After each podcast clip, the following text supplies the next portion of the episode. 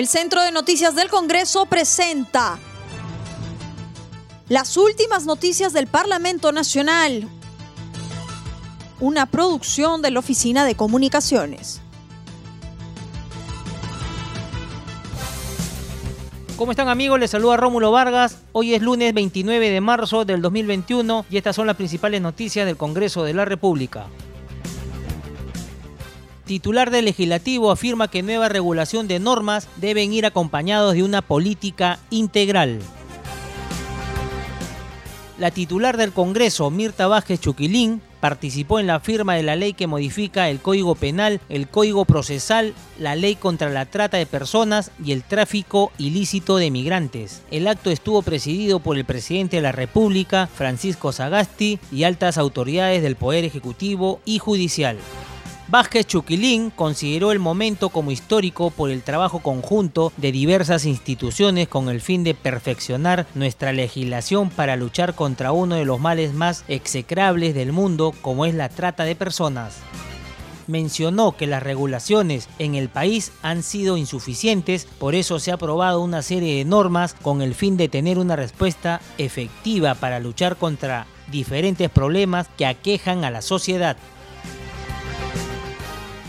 Este es uno de los momentos muy importantes en nuestro país, donde el Estado está mostrando cómo un trabajo conjunto nos llega nos lleva a este punto tan importante que es perfeccionar nuestras normas para luchar de manera decidida contra uno de los males más execrables que tenemos en el mundo, que es la trata de personas ha sido evidente cómo las regulaciones, sobre todo en nuestro país, la regulación penal, la regulación procesal penal, ha sido insuficiente hasta el momento para combatir y para sancionar este grave problema que afecta la dignidad del ser humano. Por eso es que hoy hemos llegado a este punto al que con mucho esfuerzo hemos podido aprobar una serie de normas, modificaciones sustanciales al Código Procesal y al, Código Penal para que tengamos una respuesta efectiva de parte del Estado para luchar contra este grave problema. Consideró importante que la nueva regulación haya recogido pronunciamientos de las diferentes cortes, pero resaltó que deben ir acompañadas de una política integral centrada en la prevención y concientización de mecanismos que usan los delincuentes para captar a sus víctimas. Es muy importante entonces que consolidemos una serie de pronunciamientos que se vienen dando a nivel jurisdiccional, incluso en diversas cortes, y que ahora esté recogido en las normas que aprobamos. Es muy importante estas normas porque estamos volviendo a recuperar la esencialidad del ser humano. Rechazamos y sancionamos estos delitos que despojan a la víctima de su capacidad de decisión. Por eso es muy importante que hoy por hoy aprobemos leyes que luchan contra esta, eh, este mal, la trata de personas, y que explotan al ser humano. Pero estas medidas, como alguien ya lo señaló, tienen que venir acompañadas de una política integral, una política que se centre en la prevención pero también en la concientización de los mecanismos que se usan o que usan estos delincuentes para captar a sus víctimas.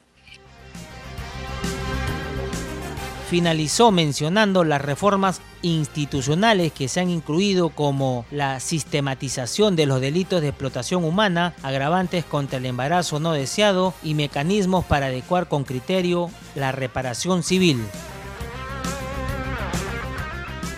La sistematización adecuada de los delitos de explotación humana, el tema de colocarlo bajo el paraguas de la dignidad de las personas. El incorporar algunas agravantes como el embarazo es muy importante y constituye un avance sustancial. Lo mismo el tema de incorporar la Constitución como actor civil o los mecanismos para adecuar con criterios adecuados el eh, tema de la reparación.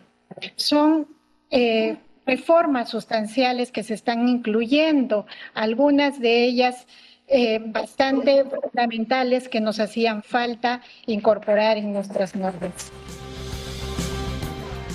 Ejecutivo prorroga estado de emergencia.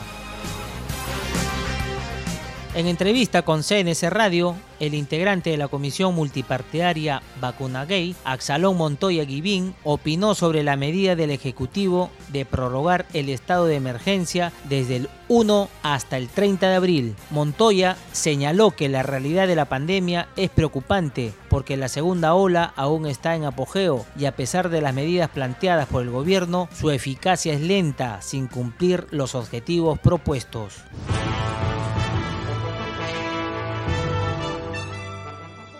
El Centro de Noticias del Congreso presentó las últimas noticias del Parlamento Nacional, una producción de la Oficina de Comunicaciones. Los invitamos a visitar nuestras redes sociales y sitio web www.congreso.gov.pe.